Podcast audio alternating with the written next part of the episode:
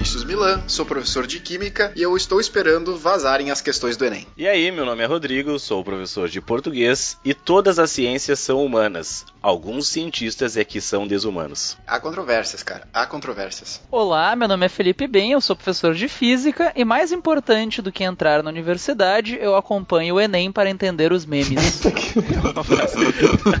isso, que, isso que é um estudo sociológico de verdade, né, cara? Acompanhar os memes da, do Enem. Isso que é a verdadeira atualidade. Olá, meu nome é Marcelo Fagundes, sou professor de Geografia. E não vos aconselho o trabalho, mas a luta. Não vos aconselho a paz, mas a vitória. Seja o vosso trabalho uma luta, seja a vossa paz uma vitória. Porra, cara. eu, eu, eu, fiquei meio sem palavras Boa. aqui agora, cara. Caiu uma lágrima aqui. Só, mentalmente eu tô te aplaudindo, cara, de pé aqui. Olá, meu nome é Jonatas, sou professor de história. E se um amigo te oferece drogas, que droga de amigo ele é? Fica a reflexão.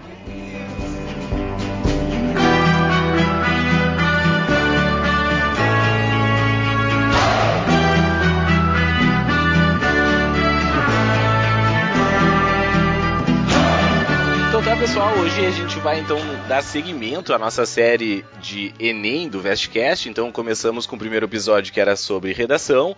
O nosso episódio 2, então, nós vamos tratar da prova de ciências humanas. E para isso, então, a gente trouxe dois convidados. Pela primeira vez, né, a gente trouxe dois convidados aqui para um episódio. Pessoal do mais alto gabarito para falar de ciências humanas. O primeiro, então, é o professor Jonatas Moreno, né? Ele é mestrando em História na URGS. Ele é professor de História, Filosofia e Sociologia em vários cursos preparatórios para o Enem, vestibulares aqui do Rio Grande do Sul. E ele também é autor de um livro, né, Jonatas? Depois tu pode até falar um pouquinho para nós. O cara é autor, Pô, o cara, cara é uma sumidade aí no assunto. Eu vou até ficar quieto aqui no resto do episódio. Pois é, meu. Pois Acabei é. de desplugar meu microfone aqui. É. Eu volto para dar tchau. Então ele vai falar um pouquinho mais da parte de história, filosofia e sociologia. O nosso segundo convidado, então, é o professor Marcelo Fagundes. Ele é professor de geografia e atualidades de algumas escolas e cursos também preparatórios pelo Rio Grande do Sul. Bem-vindo aos dois, Jonatas e Marcelo. Então, se vocês querem trazer alguma, algumas palavras iniciais, o que vocês estão achando? Que... Nesses quatro minutos. Eu, 30 eu segundos de falar que ficou meio bosta a minha comparação com o Jonatas, né? Tu falou, esse aqui é o Jonatas e leu o lápis do cara, e esse aqui é o Marcelo. Tá ligado no Game of Thrones quando eles apresentam a Daenerys e depois chegou o cara pra apresentar o Jon aqui é o Snow, and Snow. this is Jon Snow.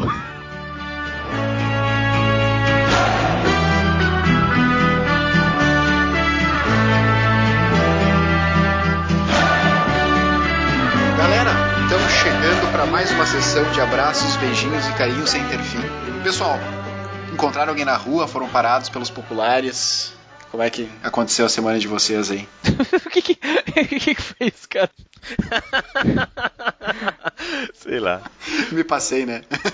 Na rua, assim, o tempo Subiu inteiro. a cabeça parado, aqui, né? manda um abraço no Vestcast. aham. Eu queria mandar um abraço rapidinho, então, pra Eduarda e pras monitoras do Lindóia, que me pediram pra mandar um abraço. Disseram que gostaram muito do, do último Vest News, inclusive, das notícias da Transilvânia. E fica aí o abraço, então. Super objetivo. Da Transilvânia? Não era da Tanzânia? Eu não Tanzânia, ah, é verdade. A Transilvânia. Pessoal acompanhando o Drácula. Bem não aí, presta né? atenção no próprio Vest News, Tá, né, eu cara? tenho aqui, chegou no Twitter, né? Chegou no nosso Twitter da Rebeca Canabarro. Ela pediu para então que a gente mandasse um abraço para ela. Aí vai o abraço para Rebeca. Abraço, Rebeca. Abraço, Rebeca. Vou mandar um abraço também para um aluno meu especial lá que ele pediu para que mandasse para ele, o Zé, o Zé Mairrubi. É um muçulmano muito louco lá, roqueiro. Cara, é muito gente fina. Abração, Zé. Nos escuta sempre aí também. Chegou também aqui no Instagram o Bruno Duarte. Bruno, o Bruno Duarte é teu aluno, bem. Olha só. Ele disse assim, ó. Sou o garoto do Universitário da Zona Sul que fez a piada do líquido incompreensível. Cara, piada muito boa. Foi muito boa a piada dele. Eu en- Conta aí, conta aí pra nós, conta aí. Não, é que Como eu é que é pedi o que, que era um líquido incompressível em aula. Dele, ah, é um líquido que ninguém entende ele. Deu, porra, genial, cara. Putz, o cara tá muito boa, pra né? frente, cara. Porra, eu nunca tinha pensado nisso. Pô, né? Muito eu, inclusive, vou começar a usar essa piada em aula como se eu tivesse pensado nela. Fica aí o aviso. Bruno, sinto muito. Perdeu. Bruno cobra direitos autorais, Com direitos Bruno. autorais. Mas muito boa a piada, cara. É verdade. Pra fechar aqui, então, deixa eu ver. Rafael Bianco também. O Rafael, esse é meu aluno. Olha só. Ele é meu aluno lá de São Leopoldo. Rafael Bianco diz assim, ó, sou aluno do Rodrigo no Unificado São Leopoldo Noite. Segundo ele, a única turma que o esnoba. Hahaha. Ó. É verdade, cara. Essa turma me esnoba, eu não sei Os caras te esnobam. eles não vão com a tua cara? É tipo depressivo noite? Eles não falam comigo, cara. Eu não sei o que acontece. Eu digo, né, pessoal? Eles ficam me olhando assim, como, sei lá. Parece que tem um um móvel parado ali na frente deles. Mas enfim, são, são bem queridos. Teve uma turma que eu e o Rodrigo já demos aula juntos há muito tempo atrás. Não vou citar nomes, né? Mas era uma turma de intensivo É. noite.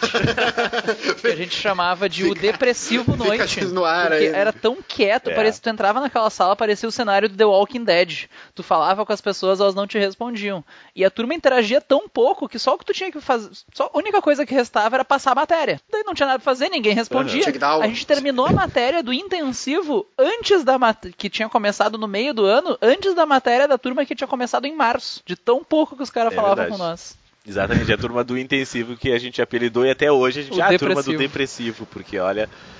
Ah, mas ficou no coração, né, cara? Não de uma maneira muito positiva, Tá no mas tá no coração. coração. Até hoje a gente lembra daquela turma, né? Eu lembro que eu cheguei, eu fui me A gente apresentar. lembra daquela turma. Eu contei, ah, contei umas histórias e tal, a primeira aula, tenta fazer uma coisa mais light, mais descontraída. Nunca tem nada importante, É, nunca tem nada né? importante. Eu às vezes não vou. Daí deu um gurizão, era, Eu deu um gurizão ergueu a mão assim, ah, professor, quem sabe tu começa a aula. Deu, porra.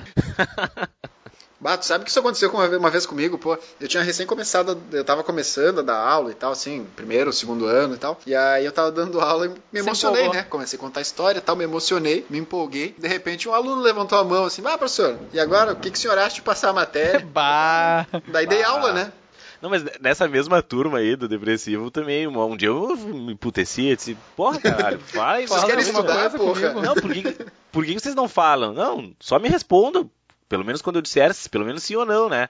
Aí o- provavelmente esse mesmo. É o cara do fone aí de que ouvido? mim, levantou a mão. É, que Aham. ele ficava lá no fundo. E ele, ele, ele levantou a mão e disse assim: Não, professor, a gente é assim mesmo. Tu escreve no quadro e a gente copia. Segue Eu, teu não, baile aí. não, Não, Dá a tua Não. É aula. assim, aluno Não. diferentão, né? não é assim. Não é assim. Vocês vão falar, eu sei como é que funciona, eu sou professor aqui e é assim que vai funcionar. Ah, para. Quem é que manda aqui, né? É, não, não, não é. Não é Quem tá com a caneta na mão? Não é nem mandar, porque eu odeio esse negócio de, de, de autoritarismo, assim, de, ah, eu sou professor, eu sou autoridade. Mas, cara, ah, a gente é assim mesmo, tu escreve, tu escreve no quadro aí, a gente aqui no caderno. Não, peraí, baixa tua bolinha. Pois isso. Baixa tua bolinha. É, porra. Mas enfim. Então era isso, os nossos abraços, abraços, tudo bem? então, Então a gente agora... vai lá pro nosso episódio Prova de Ciências Humanas do Enem.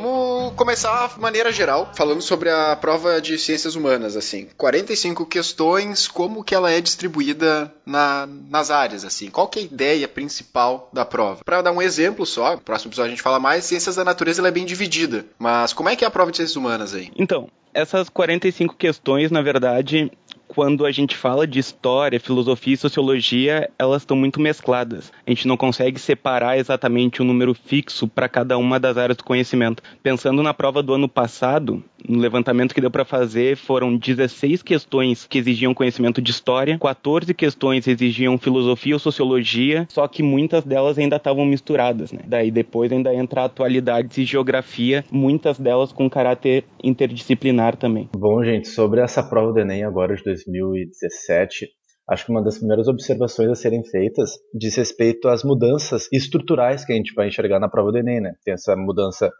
ah, das questões já da organização na realização das provas, dos dias, nos diferentes domingos, mas acho que uma das coisas mais interessantes é que a prova do Enem poderia ser muito bem mapeada se a gente pega lá desde o início do novo Enem em 2008 até no passado 2016, porque se a gente pega a coesão ou a continuidade do governo que se estabeleceu quando se criou essa nova prova do Enem, ele criou uma ideologia na prova, algum tipo de orientação muito mais à esquerda, isso é um negócio meio evidente. E agora, se a gente pensa no passado, com essa mudança nos rumos da política do Brasil, nós tivemos uma mudança estrutural em todo esse corpo de trabalho que elabora a prova do Enem. Então é muito possível que essa prova ela apresente algumas diferenças nessas questões ideológicas, em termos de orientação da prova. Então, para os alunos, acho que uma das coisas que eu mais ressaltaria agora é se apegar muito mais em questões técnicas, esquecer um pouco daquelas questões mais reflexivas, analíticas e críticas e se apegar em conceitos, se apegar em questões muito mais, muito mais pragmáticas e objetivas. Resumindo, tu acha que a prova vai lacrar menos esse ano, assim? Vai lacrar menos, certamente. Não, mas é, um- é- é um, é Tiro. um bom pensamento, mas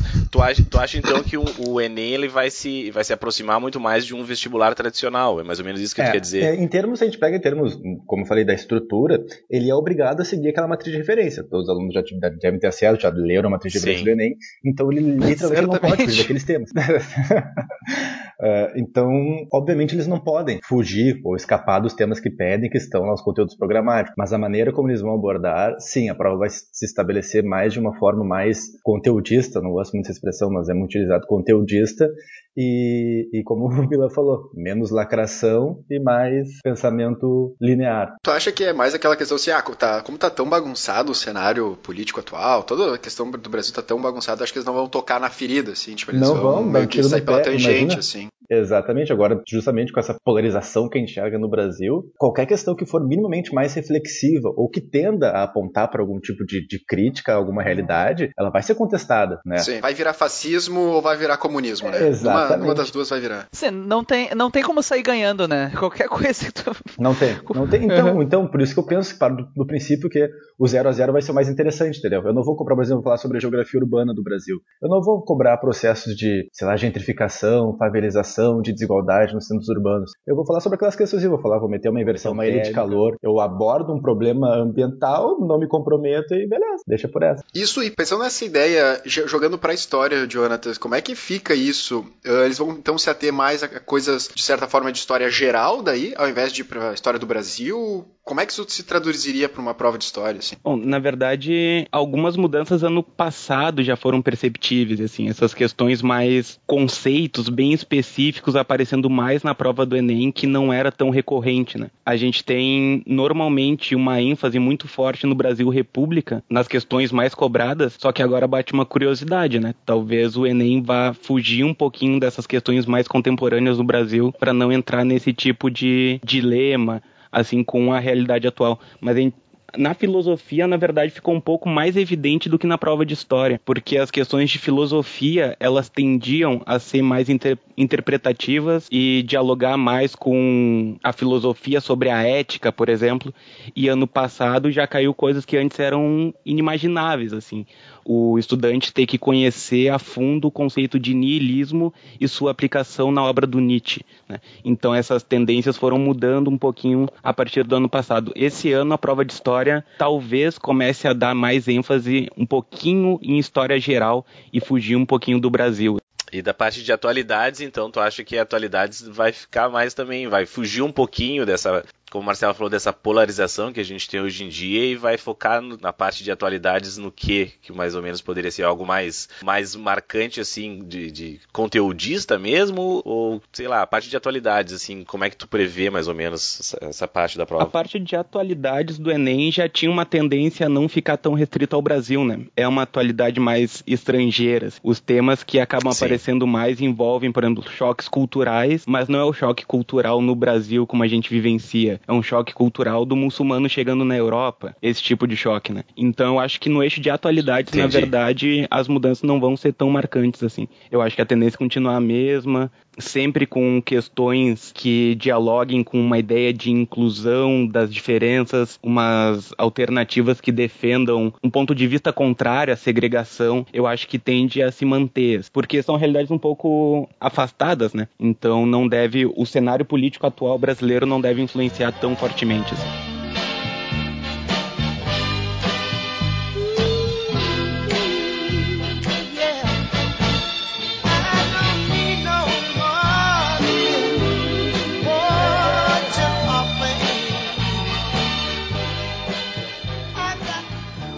Dúvida que eu sempre tive, o quão atuais são as questões de atualidades que aparecem no Enem? Porque eu sei que tem aquela coisa, de que as questões elas têm que passar por um pré-teste para ir pro Enem, que é o que eles usam para classificar em fácil, médio, difícil, entre aspas. Então, por exemplo, lá, quão atuais coisas de ano anterior, do mesmo ano, podem Cara, aparecer nesse, assim. nesse aspecto, que é muito interessante quando a gente fala sobre atualidades, a gente carrega no termo atual, né? Mas geralmente as questões que abordam atualidades, elas são questões que elas pegam um recorte temporal um pouco mais amplo do que isso que a gente entende como, ah, ah, aconteceu certo evento no início do ano, já pode Semana cair passada. como, é, já pode cair como atualidade. Ah, depende do grau de abrangência desse evento. Você está falando sobre algum processo que é histórico, que ocorre, por exemplo, falar sobre, falar sobre terrorismo. Falar sobre terrorismo sempre vai ser um tema atual, tu entende? Não vai ser um ataque específico, mas vai falar sobre a construção dos eventos e dos fenômenos que levaram à possibilização daquele ataque. Vai falar sobre o histórico de formação de certa organização tida como terrorista. Então, a galera pode ficar bem tranquila nesse aspecto, assim. Esses temas que são atualidades, que ainda são falados, mas que têm sua construção histórica,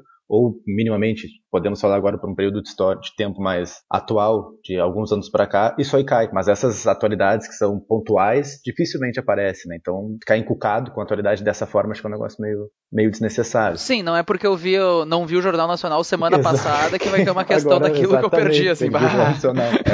é.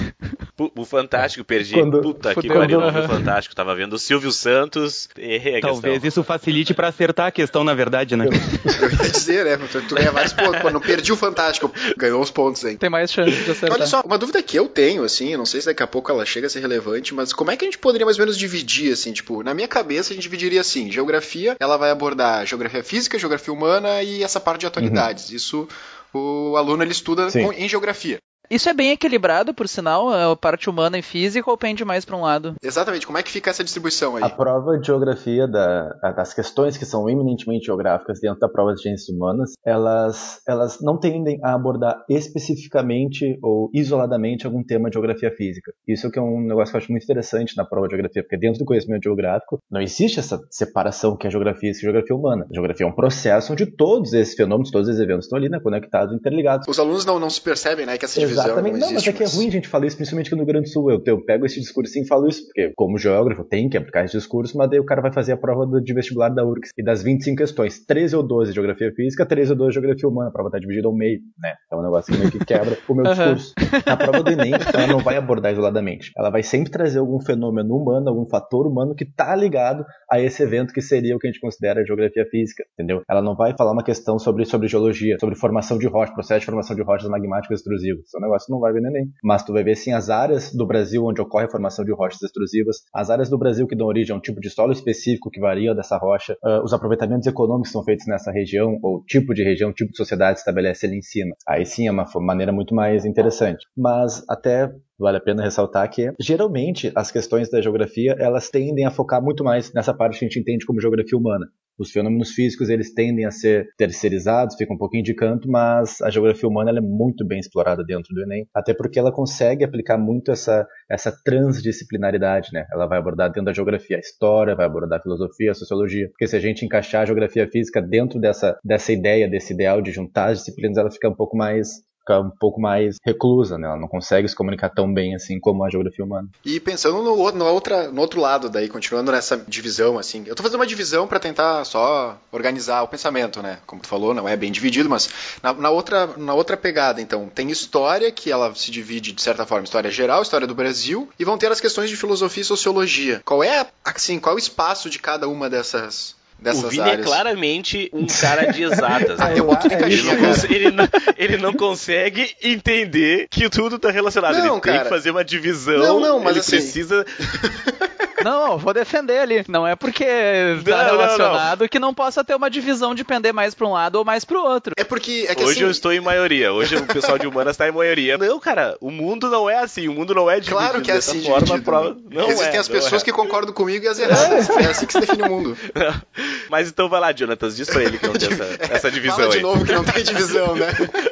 Fala de novo, o cara não o tá pessoal entendendo. de exatas e o pessoal de erradas. Não, no Enem o foco tem sido uma história do Brasil mesmo, mas a gente percebe algumas Aí, tendências, por exemplo. Quando a gente fala de história do Brasil no Enem, existe cobrança de todos os grandes períodos históricos tradicionais, né? Vai cair Brasil colônia, vai cair Brasil império e vai cair principalmente Brasil república. A diferença para a história geral é que a história geral ela tá bastante restrita da Revolução Industrial em diante. Pouquíssimas questões. Ano passado foi uma questão de história antiga, por exemplo. Então se restringe ali história geral é uma coisa mais atual, mais próximo de nós, enquanto a história do Brasil está mais dividida entre todos os períodos históricos, apesar de uma ênfase um pouquinho maior até agora, pelo menos em Brasil republicano. E essas interconexões entre história e filosofia, história e sociologia, tem algumas tendências que são perceptíveis também nas questões que tentam misturar áreas do conhecimento, o mais tradicional é que questões de história geral cobrem conhecimento de filosofia e questões de história do Brasil cobrem conhecimento de sociologia. Então tem um pouquinho essa marcação ali na divisão da Ah, prova. interessante. Assim, eu não eu confesso que eu não, não, não tenho muito conhecimento sobre sociologia, assim, a, a filosofia é um pouco mais próxima de mim. Mas com essa mudança, até que o Marcelo tinha comentado, então, por exemplo, a filosofia ela vai começar a se deter muito mais em certos, em certos autores, em certos filósofos, e vai deixar um pouco de lado as discussões que ela trazia, assim.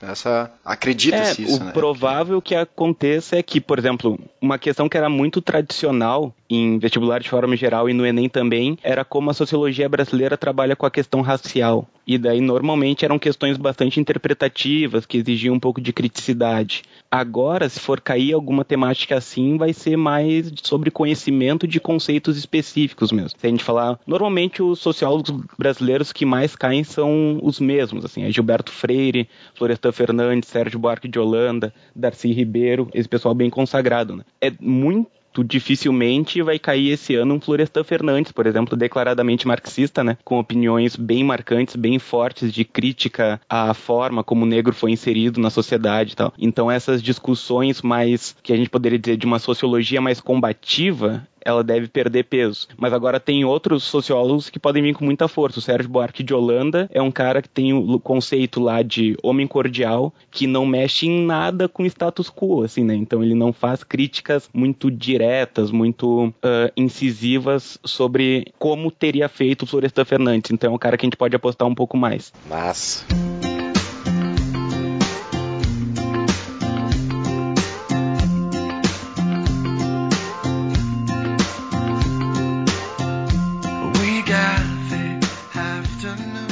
Galera, uma coisa que é, que é interessante a gente ressaltar agora é que, por mais que se fale muito sobre essa. Tem gente que, que consegue enxergar na prova de ciências humanas certa dificuldade em se mapear a prova. Por exemplo, eu não consigo chegar, nenhum professor que tenha o mínimo de vergonha na cara vai chegar pra vocês e falar: pessoal, o Enem no no ano que vem será dividido assim, assim, assim. Sei que o Milan deve estar se revirando na cadeira, mas é assim acontece. Então, o que, que acontece, gente? Mas uma coisa que o, o, o- o nosso, nosso porto seguro são alguns temas que são, que são recorrentes, ou seja, não, não dá para negar que a, que a prova do Enem, justamente até por essa própria indução que a matriz de referência faz, ela vai te induzir para algumas questões que são bem, bem específicas, bem pontuais, né? Uma divisão que até posso, Jonatas pode debater bastante agora, o Enem ele tem uma, um apego muito forte por esses movimentos sociais ao longo da história, né? Me lembrem que quando a gente fala sobre movimentos sociais, alguém pode pensar, ô, esse professor Marcelo aí, vou questionar, eu vou responder, né? Que tu, tu acabou de falar que essa prova do, do- das ciências humanas ela não vai ser mais tão tão à esquerda como esses dos governos anteriores e tu fala sobre movimentos sociais. O movimento social, quando a gente, nosso senso comum, ele tende a apontar, o Jonas deve corroborar ou não, pode me questionar, aponta sempre para as algo para reivindicação de alguma pauta relacionada a minorias, para classes oprimidas, sempre alguma reivindicação basicamente desses grupos mais, digamos, marginalizados em termos dessa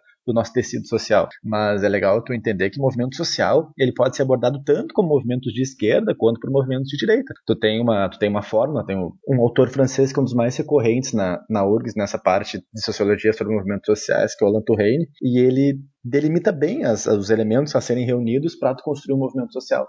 E esses movimentos sociais, eles não, não, não necessariamente vão descambar ou vão despontar para alguma reivindicação da esquerda. Uma coisa que a gente viu esse ano nos Estados Unidos, em Charlottesville, aqueles movimentos de grupos neonazistas reivindicando seu, seu direito de expressão e de, de reafirmar seus valores racistas, seus valores, muitas vezes, difícil alguém questionar que é um valor retrógrado. Então, como é um, um movimento social, como ele tem essa possibilidade de abranger os dois lados, acho que é uma aposta boa, assim. Ele tem uma recorrência boa e uma aposta boa também para a galera se apegar pro próximo, pro próximo Enem. Inclusive, se a gente vai nas competências e habilidades do Enem, a gente percebe que o conceito que eles elaboraram de movimentos sociais é qualquer mo momento em que alguma coletividade se reúne em defesa de alguma mudança na realidade, né? Então Exatamente. ali já se pressupõe que essa mudança pode ser para qualquer espectro da linha política, né? Não necessariamente de esquerda. Uhum, exato. Eu ia trazer como exemplo, assim, não sei se vocês concordam comigo aí, vocês me digam, pra esse lado, então, desses movimentos sociais mais à direita, digamos assim, seria, um- eu acredito que seja uma pauta mais à direita, eh, dessa ideia de armar a população, todo esse movimento armamentista que a gente anda passando no Brasil, poderia isso ser considerado, então, um movimento social? A organização é o principal ponto a ser observado dentro de um movimento social. Né? Geralmente todo movimento social ele vai criar uma demanda, vai criar uma organização em torno dessa demanda, grupos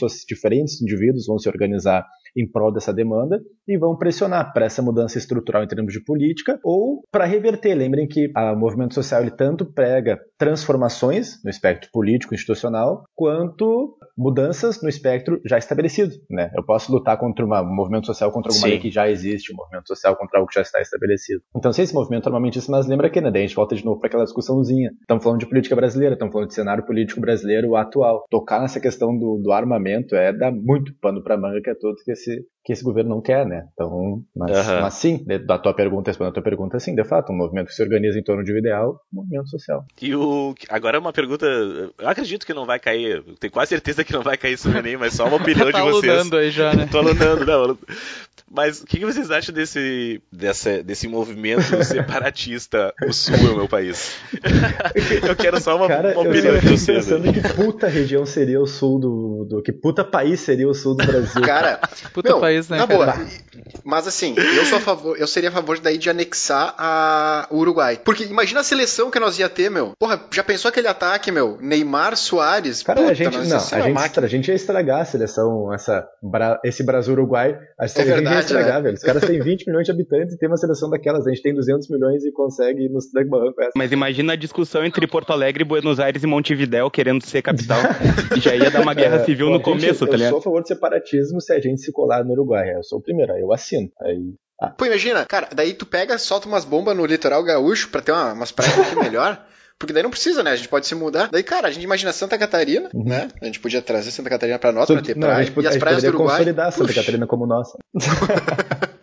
Ah, eu era a favor de já emendar, já emendar o Paraguai junto pra já ter umas Puta, muambas, daí ia ter eletrônico, droga. praia de Santa Catarina e o churrasco. Feito. esse tema, né, separatismo. A gente abordou, esse povo do sul do Brasil abordou o separatismo, e é muito difícil a gente conseguir identificar quais são os elementos que caracterizam, né, de fato, o movimento sul no país. Qualquer movimento separatista nacionalista, ah, são muito comuns em Ásia, em Oriente Médio, e na Europa principalmente. Qualquer um que já se, se debruçou sobre o mapa étnico da Europa, já percebeu quando se fala sobre separatismo na Quem Europa. nunca, É, quem né? nunca? Isso é uma coisa Pois é, todos os fins de semana, né? Eu, eu todo dia eu faço isso. o mapa étnico da Europa ele é totalmente fragmentado, ele não tem nada a ver com o mapa político da Europa que a gente enxerga hoje. Então aquilo ali, sim, é uma receitinha pra, pra, pra desgraça. Porque tu tem vários É povos. isso que tá acontecendo na Tá Espanha, não já é? ia- Já ia chegar É, lá. aí que tá, isso que eu ia, eu ia trazer, tipo, o negócio do Rio Grande do Sul só voltou por causa do, do que aconteceu na Catalunha Não, agora. na né? verdade, o movimento É Sou Meu País, ele é, ele é, ele é meio. Ele não é tão, tão recente assim, né? É, não, esse e já ele, tem um tempo. E ele se apega. Não é que ele mas, se criou, mas ele voltou agora por causa disso, assim. Ganhou força. Ganhou força, ganhou força, sim, se motivou, se motivou. É. Só que daí pega as bases do, do separatismo e dos nacionalismos na Europa, eles têm tudo a ver com as questões de origens étnicas e culturais. E se a gente for ver o movimento sul, meu país, ele não. A, a, o, Não o tem embasamento ser- nenhum. No, não, o embasamento deles é, é a independência econômica, acerca da quantidade de capitais que são destinados daqui da nossa região sul, em termos de impostos para Brasília, e a quantidade de impostos que são teoricamente retornados. Né? E tu pega todos, tu, olha, o, que tu, tá- o que tu mais tem aí são exemplos de países com economia baseada no primeiro setor, né, que são potências mundiais, a gente pode citar. Pois é, não tem o que citar. Né? Eu achei que tu tinha caído. Não tem ninguém. Foi muito Eu boa até essa. fiquei esperando, porque eu, não, eu, eu fiquei Travou pensando, eu não conheço aqui. nenhuma, ainda, né? Ainda, é, ainda bem que eu não falei nada, né? Eu, ah, eu vou chutar uma, vou ajudar, né? Eu fiquei pensando, eu não, eu não conheço Então, nenhuma que seja a É, potência e aí tu mundial, mas começa ok. uma região com essas características, né? E ainda tu imagina, se pega som- somadas as dívidas dos estados da região sul, é algo em torno dos 30 bilhões de reais com a União. Ou seja, a gente ia começar a vida devendo pro Brasil, que é um uma merda, né? Alguns aspectos também, né? Pô, pra quem deve dinheiro pô, pro Brasil? Não, não. Deve pro Só, Brasil, tá no né, Brasil, já, tá no Brasil é ruim, né? Agora pior dever ainda. pro Brasil é, pior, mas né, então, cara? lembrando que essas, esses separatismos, a, a relação não tem, não tem relação alguma. Lá é uma questão étnica, cultural, e aqui pra nós é simplesmente um bairrismo daqueles, né, de, de boteco.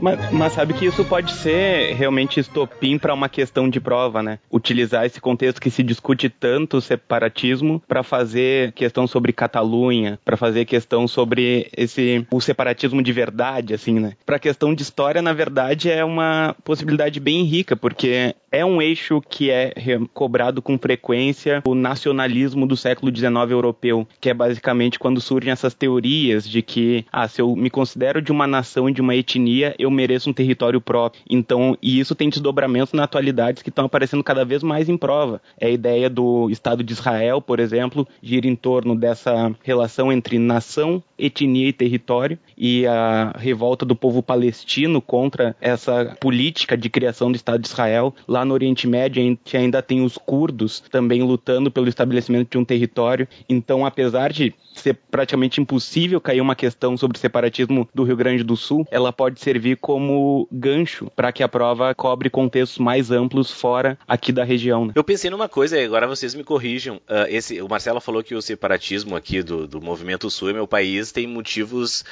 ah, teoricamente econômicos, né? Nada a ver com culturais e tal. O, a Escócia também, né? Entrou com. Não, não chegou a entrar, mas está rolando uns certos movimentos ali de querer a Escócia se, ah, ser independente do Reino Unido.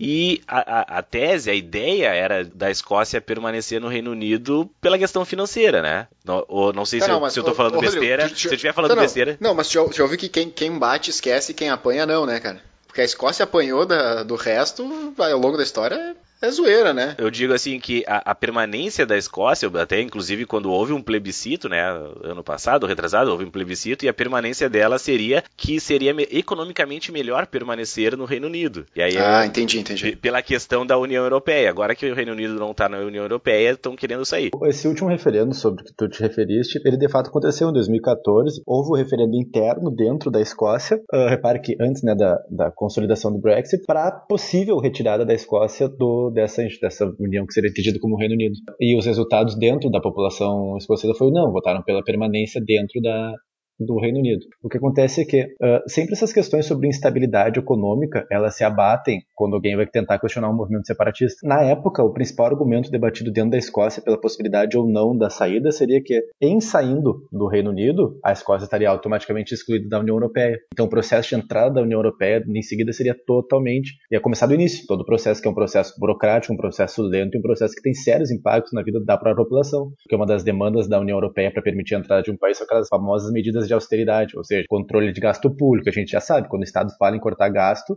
quem vai sofrer é, é o grosso da população, né? Só que o que acontece com a questão do, justamente eles queriam permanecer na União Europeia. No ano seguinte, se dá o Brexit, ou seja, eles começam iniciam a saída da União Europeia. Então eles pensaram, porra, o único, o único argumento que nos mantinha dentro do, do Reino Unido era a permanência na União Europeia. Se agora saímos, então a partir disso então se tem essa reascensão dessa, dessa ideia separatista dentro da, da Escócia. E só para ressaltar, que a gente está falando sobre o tema, quem tem mais interesse nessa, nessa, nesse jogo de dois lados aí é o Reino Unido, porque a permanência da Escócia garante a eles o acesso ao petróleo do Mar do Norte, em que parte do território escocês, então estaria, dentro dessa reserva de direito do território escocês, boa parte do petróleo do Mar do Norte. Então as perdas para o Reino Unido seriam muito mais contundentes. Então o Reino Unido ele luta muito por essa, por esse não separatismo dentro da, da- do Reino Unido e não separatismo da Escócia. Entendi. Então a ideia, na verdade, o movimento separatista é, em teoria, por questões culturais, mas eles resolveram não sair por causa da questão financeira. Então seria isso? Por questões Tá. econômicas, exatamente, que eles temiam, porque lembra que dentro da União Europeia a gente tem todo aquele acordo de Schengen, aquele tratado de livre circulação dentro da União Europeia. E que geralmente os mais beneficiados é a própria população, principalmente a população jovem, que já se criou desde a criação, desde a consolidação do Bloco 92, já criou sobre o acordo, então já, já se tem essa cultura europeia. Muitos dos jovens europeus, eles não se sentem, óbvio que se sentem no fundo, mas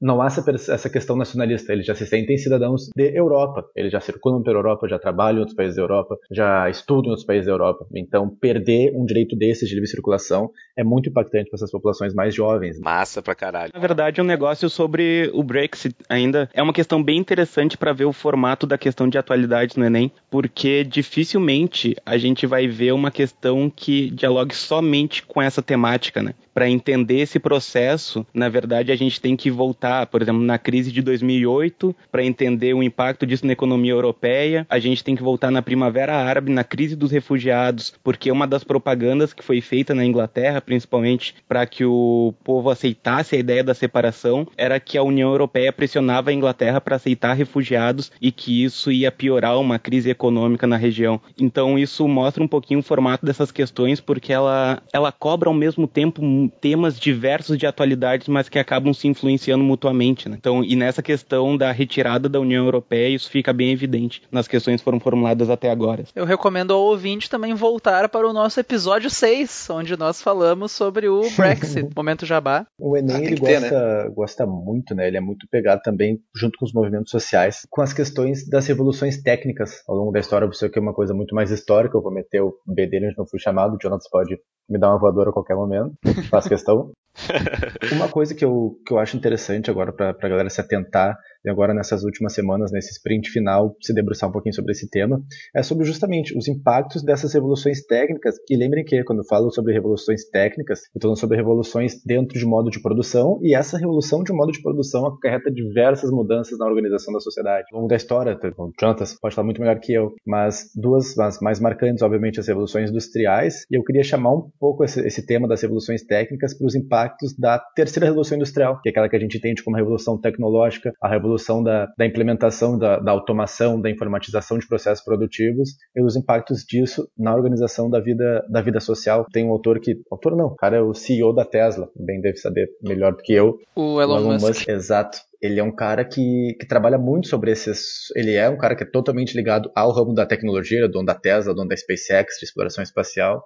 Ele inventou o PayPal também. Então ele fala muito sobre esse impacto. Lembrem que quando fala sobre esses impactos de informatização, automatização, automação dos processos produtivos, a primeira referência que a gente faz é sempre sobre a perda de postos de trabalho, sobre aquele desemprego estrutural, no qual os empregos não são teoricamente retomados pela né, chegada da, da automação e dos robôs dentro do processo produtivo, que são muito mais rápidos, mais eficientes, e eles descartam a, o fator humano do processo produtivo. Não precisam dormir, não precisam de comida. Não precisam dormir, exatamente. Uh, então, muita, muitos autores tendem a tentar observar esse processo de uma maneira negativa, justamente por causa desses impactos de, na economia e da vida das populações que dependem desses postos de trabalho. E ele, dentro das suas visões sobre tecnologia, o Elon Musk, ele fala muito sobre a necessidade de a gente conseguir incorporar a robótica, a automação do processo produtivo à vida em sociedade. Os robôs não vão chegar para roubar nosso emprego, não vão chegar para tirar o nosso lugar, não vão chegar para fazer a gente passar fome. Os robôs, a robótica deve ser aplicada, tem um conceito que eu posso falar em seguida que é o conceito de tecnoética, ela deve ser incluída na vida da sociedade para benefício da sociedade. Não é um investidor, algum produtor, algum industriário que vai automatizar todo o seu processo produtivo, maximizar seu lucro ao infinito e deixar a parte da população desassistida. Não.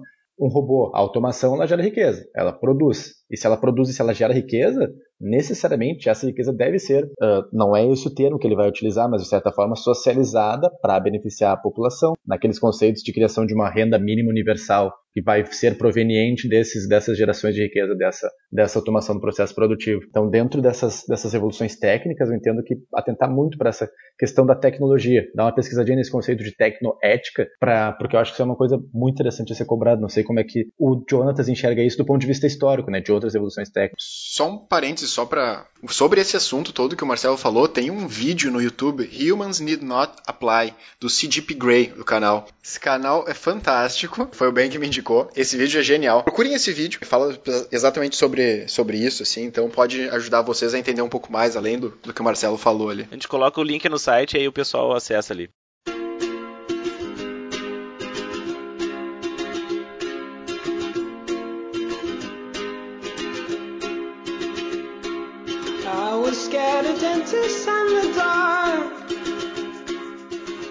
Essa questão da tecnologia para as questões de história é extremamente importante porque dialoga exatamente com isso que o Marcelo falou, com um modo de produção e sistema econômico de determinado período. Né? Eu sempre tento indicar que o aluno chegue em prova conhecendo muito bem os diferentes conceitos de capitalismo ao longo da história porque sempre uma mudança do sistema capitalista ele diz respeito a alguma mudança no conhecimento tecnológico que uma sociedade possui. Então, a gente tem, por exemplo, capitalismo mercantil, capitalismo manufatureiro, industrial, financeiro, e tudo isso é bem importante que a gente vá para o Enem conhecendo as principais diferenças e vendo como que a tecnologia dialoga com esse impacto na economia. E esse eixo que o Marcelo falou fica muito evidente. O Enem sabe que a gente tem a tendência a acreditar que o avanço tecnológico ele é sempre positivo. Até porque o nome do negócio é avanço. Só que tem muita gente trabalhando com essas teorias que mostram um lado negativo que essas mutações têm trazido para boa parte da população, né? É uma questão, por exemplo, o Habermas, filósofo, já caiu em prova e ele traz uma reflexão que eu tento mostrar para os alunos em aula, assim, do tipo, Olha, os iluministas nos disseram até agora que a razão e a ciência só trariam coisas positivas, mas não foi a religião que construiu a bomba atômica, não foi a religião que construiu a K-47, foi também a ciência, foi também a razão. Então tem coisas, por exemplo, no traumático século XX, para a história geral, esses momentos extremamente duros como o Holocausto, genocídios africanos, pode ter algum tipo de questão mais filosófica discutindo como o avanço científico e tecnológico foi utilizado de uma maneira antiética e em prol de intuitos gananciosos. Então, uma reflexão que no Enem é extremamente presente. Teve uma questão em 2013, inclusive, que foi bem interessante, porque fala, tem um textinho introdutório, né? Falando, pô, a luz elétrica, coisa maravilhosa que foi essa invenção. Só que daí ela trazia um contraponto, né? Ah, antes da luz elétrica, quando anoitecia, o pessoal tinha o direito de parar de trabalhar para descansar. Depois da luz elétrica, existiam cargas de trabalho de 16, quase 18 horas por dia, porque a natureza não limitava mais essa força de trabalho, né? Só limitava quando tivesse luz para iluminar o trabalho, o cara poderia estar tá lá ainda trabalhando. Então, lembrar que a tecnologia às vezes traz coisas negativas é um pensamento bem importante para levar para a prova mesmo. Dentre essa agora agora eu vou dali no meio, né? Que é a minha parte bem geográfica, que é a minha parte dentro da geografia que eu mais. geografia física, né, cara? é, Fazendo uma é, divisão dentro é, da geografia, né? Organizando o negócio aqui. A divisão, a parte que eu gosto, a parte que eu não gosto. Vai lá. A parte de capitais, bandeiras. É, como é que funciona, cara? Tem essas cadeiras na faculdade, velho. Bandeira 1, bandeira 2, bandeira 3 é muito foda, cara. Tem que ver a prova de bandeira 3 no Brasil, é bizarro. É, é uma loucura, né? É, então o que acontece, velho? Dentro da geografia tem um tema assim, ó. Todo mundo tá pensando, vai chegar para mim, professor Marcelo, eu vou falar que eu tô enlouquecido com, com o Enem, eu não sei mais o que fazer, eu não sei nada, eu vou, vou, vou falecer aqui. Eu falo, meu velho, olha só, meu, te debruça, vai, tenta, mergulha na questão agrária brasileira. Cara, o Enem, ele tem um viés muito forte de atenção para a questão agrária brasileira. Uh, tanto que Lembrem que eu estou sempre em mente aquele, aquela fala que eu tive no começo. Professor, tu falou que a prova não vai ter mais esse viés ideológico tão acentuado para a esquerda, mas lembre que dá para abordar das duas formas, tanto de viés mais conservadores quanto de viés mais progressistas. Uh, a questão agrária brasileira, cara, o Enem, os, os, alunos aprendem dentro da geografia escolar a questão agrária brasileira, não é só falando sobre modelos de produção no campo, falando sobre jardinagem, sobre as plantations, só que o Enem tem uma abordagem muito mais sociológica sobre a questão agrária brasileira. Ele fala sobre a realidade da vida no campo do Brasil. Fala sobre sobre aspectos como concentração, como latifúndio, como monocultura, como desigualdade, como êxodo rural. Porque se a gente avalia de fato a situação rural brasileira, ela é geradora, ela é mente geradora dos principais problemas que a gente enxerga em vários âmbitos do Brasil, inclusive, principalmente o meio urbano do Brasil. Quando a gente fala sobre as cidades brasileiras hoje, a gente fala sobre uh, superpopulação nos meios urbanos com elevada densidade demográfica, a gente fala sobre periferias, sobre favelas, sobre criminalidade, sobre ocupação de áreas de risco. Tudo isso, todos esses fatores que eu citei agora, eles têm uma ligação íntima com a questão agrária brasileira. Se não fosse uma situação de intenso êxodo rural em algum momento do Brasil que transforma o perfil da sociedade brasileira de rural para urbano, provavelmente o processo ele seria mais lento, ele seria muito mais organizado. Lembra que a população brasileira rural, até a década de 50, 70% do Brasil morava no campo. Ao final da década de 60, início da década de 70, esses 70% rurais agora estão nos meios urbanos. Então vocês podem até perceber como um evento traumático, né? Não é ao longo do tempo, não é planejado, é de uma hora para outra. Uh, Lembrem que o Enem ele gosta muito dessas reflexões acerca dessa realidade sociológica, mas vamos lá, digamos que agora ele não consiga abordar de uma maneira tão contundente esses temas que, fiz, que abordaram e que transformaram a realidade social do campo no Brasil.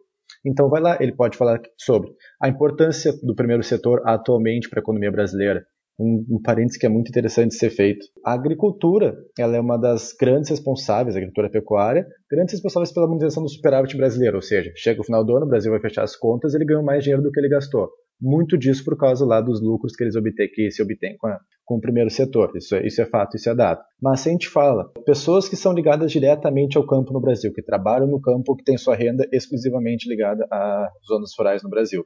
A gente pega aí, sei lá, 4, 5% da população brasileira dependente do campo. Mas agora tu vai ver o Congresso brasileiro, onde são tomadas as decisões políticas do Brasil, para onde vai o Brasil. Quase 40% do Congresso brasileiro é composto por ruralistas, ou seja, a galera que é ligada ao agronegócio, que é ligada a esse, a esse grande latifúndio.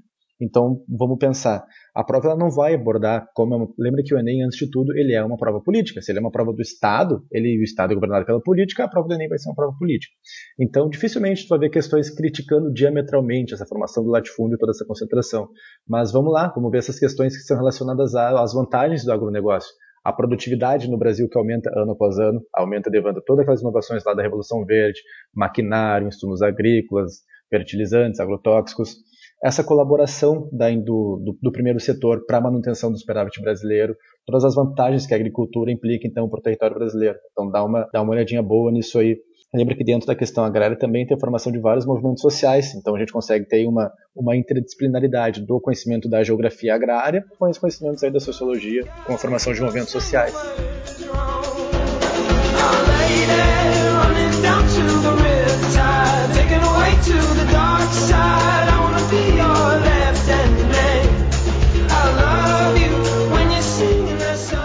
Além dessas questões de movimentos sociais, tecnologia, uma coisa que a prova, as questões de história tendem a enfatizar é momentos da história em que existe exercício da cidadania. Aqui é um tema extremamente abrangente, tá? Mas é isso que, é, que explica por que, que cai com tanta frequência revoltas coloniais no Brasil, revoltas regenciais, revoltas liberais do século XIX, coisas assim. Todo momento em que se percebe um fluxo e um aumento na iniciativa de praticar a cidadania por parte da população, ali a gente tem um eixo bem importante para o Enem, um eixo que costuma ser bem enfatizado. Sobre a questão da cidadania ainda, nesse mesmo eixo, até agora a gente tem tido uma força em questões envolvendo direitos humanos, como igualdade de gênero, a luta antirracista, a luta anti-homofobia. Não sei como é que vai ser esse ano, mas é normalmente quando cai esse tipo de questão, vai exigir que a gente conheça origem dos movimentos, consequências do movimento e atualidade desses movimentos. São normalmente nesses três aspectos que são cobrados. Então é bem importante quando a gente fala de cidadania no Enem, a gente conhecer a origem do movimento negro lá nos Estados Unidos, a gente conhecer a origem do movimento LGBT, por exemplo. O movimento LGBT é até uma questão que eu estou apostando para esse ano, porque ano passado a gente teve o atentado da boate de Orlando e o movimento LGBT ele nasce Sim. também com um atentado a uma boate, né? Um atentado praticado pela polícia na boate de Stonewall em 1969. Então aqui a gente pode ter um paralelo sendo traçado enquanto questão, assim. Mas esses eixos têm sido muito fortes até hoje e um deles, talvez o que mais caia, é a história do movimento operário, a história do trabalhismo de forma geral, que na prova vai aparecer é muito simples assim o formato das questões. Normalmente é alguma questão sobre a origem do movimento operário lá na Inglaterra da Revolução Industrial, que vai exigir que a gente conheça um pouquinho o conceito de ludismo, de trade unions, de sindicalismo, de cartismo, mas quando a gente fala do Brasil, daí a gente chega na ideologia trabalhista e principalmente na era Vargas, que talvez seja o queridinho do Enem, assim, o período da era Vargas, desde 2009, se eu não me engano, não falha uma prova. Sempre vai cair. Ano passado caíram duas questões de era Vargas. Então a relação do movimento operário com o Estado, a relação do trabalhismo com o sistema de governo estabelecido, essas questões vão estar extremamente presentes. E daí vai variar o formato que vai ser cobrado, né? Pode ser uma coisa muito comum, trazendo dois autores que discordam sobre a característica de um mesmo movimento e esperando que o estudante saiba identificar que discordância é essa, mas período da Era Vargas cai muito em interpretação de imagens também, imagens que façam referência ao movimento operário, ao trabalhismo, ao nacionalismo econômico do Vargas, coisas assim, e cada vez ganha mais força a exigência que o estudante vá lá e consiga interpretar através de um poema ou de um trecho de uma música as relações da sociedade com o movimento operário. Então, esses exercícios de cidadania, de direitos humanos até o movimento operário para a prova de história é extremamente importante. A frequência que cai é muito grande mesmo. Então a tua aposta é era, era Vargas, É, então, então, aí, su- aí surge um macro assunto, assim, então. Era, Era Vargas. Vargas, não é mais? Eu demorei, eu demorei. não, foi, foi boa essa, na real. Mas foi tão boa Vai, que o cara levou um segundo pra entender, né? É, mas não é mais mesmo. É, né? Exato. Já É, faz um pô. tempo que não é mais. A Era Vargas é uma aposta quase tranquila de se fazer, assim, porque nas questões de história do Brasil, República é muito comum que se exija o conhecimento sobre como determinado governo mudou as políticas industrialistas no país, como que determinado período modificou a relação entre a indústria nacional e a indústria estrangeira, quando um governo abre as fronteiras para o capital externo e fecha as fronteiras para o capital externo. E o Vargas tornou meio que um ícone, né? Um emblema do industrialismo, assim, em determinado período. Outro que cai com frequência pelo mesmo motivo é o JK, né? Porque no período do Kubitschek as discussões sobre industrialização do país eram muito fortes e tal. Então são governos que tendem a cair por esse viés econômico que ele traz. No ano passado foi um pouco diferente. As duas questões sobre o Vargas, curiosamente, exigiam o mesmo conhecimento, que a gente só tinha que saber que o Vargas tinha certa simpatia pela ideologia nazi-fascista europeia. Mas isso foi fugir um pouco do eixo tradicional. Normalmente é um viés mais econômico, o impacto na indústria e o impacto na nacionalização ou internacionalização da economia. É, um negócio que, é, que eles também se conversa bastante, né, sobre a economia do Brasil à época do governo JK. Lembrando que o JK, com, essa, com esse ideal dele de industrialização no Brasil a todo custo, ele dependeu muito em termos de a dependência externa, é o nome do período JK, né? O cara ele depende do investimento de indústria externa, tem que ir multinacional e transnacional para o território brasileiro, pela impossibilidade de desenvolver o Parque Industri- Industrial Nacional, e o cara recorre ao FMI para fazer todo justamente para atrair essa indústria estrangeira, o cara tem que investir em infraestrutura. O Brasil não tinha dinheiro, para onde é o cara foi? Para o FMI, FMI. Se a gente pega esses governos JK em seguida, depois dos governos militares, foi o período de maximização da dívida externa brasileira, essa das que a gente paga até hoje. Ainda falando sobre essa questão da industrialização e agora que o Marcelo citou a ditadura, né? É bem comum questões sobre Não, aqui, aqui é, é podcast sem partido, não é ditadura, é o regime. É, ah, o regime dos militares. Aquele período que nos salvaram dos comunistas. Naquela época, assim, a gente. Questões sobre milagre econômico são muito comuns, porque é uma das coisas que mais fala besteira na internet, né? É bem interessante dar uma pesquisada no que, que foi esse milagre econômico. Na verdade, ele tem um nome correto, né? Que é o PND, Plano Nacional de Desenvolvimento. Dentro da ditadura foram três, né? E ver quais foram as consequências. É interessante sempre traçar uma balança, assim, o que que trouxe de positivo e o que que trouxe de negativo esses planos econômicos, porque tem caído com bastante frequência. Porque é isso, dialoga com o período histórico, o processo de industrialização, abertura econômica para o exterior e o aumento gigantesco da dívida externa. Então são questões prováveis também de aparecer ali na prova e pode dialogar ao mesmo tempo história e geografia nessa questão.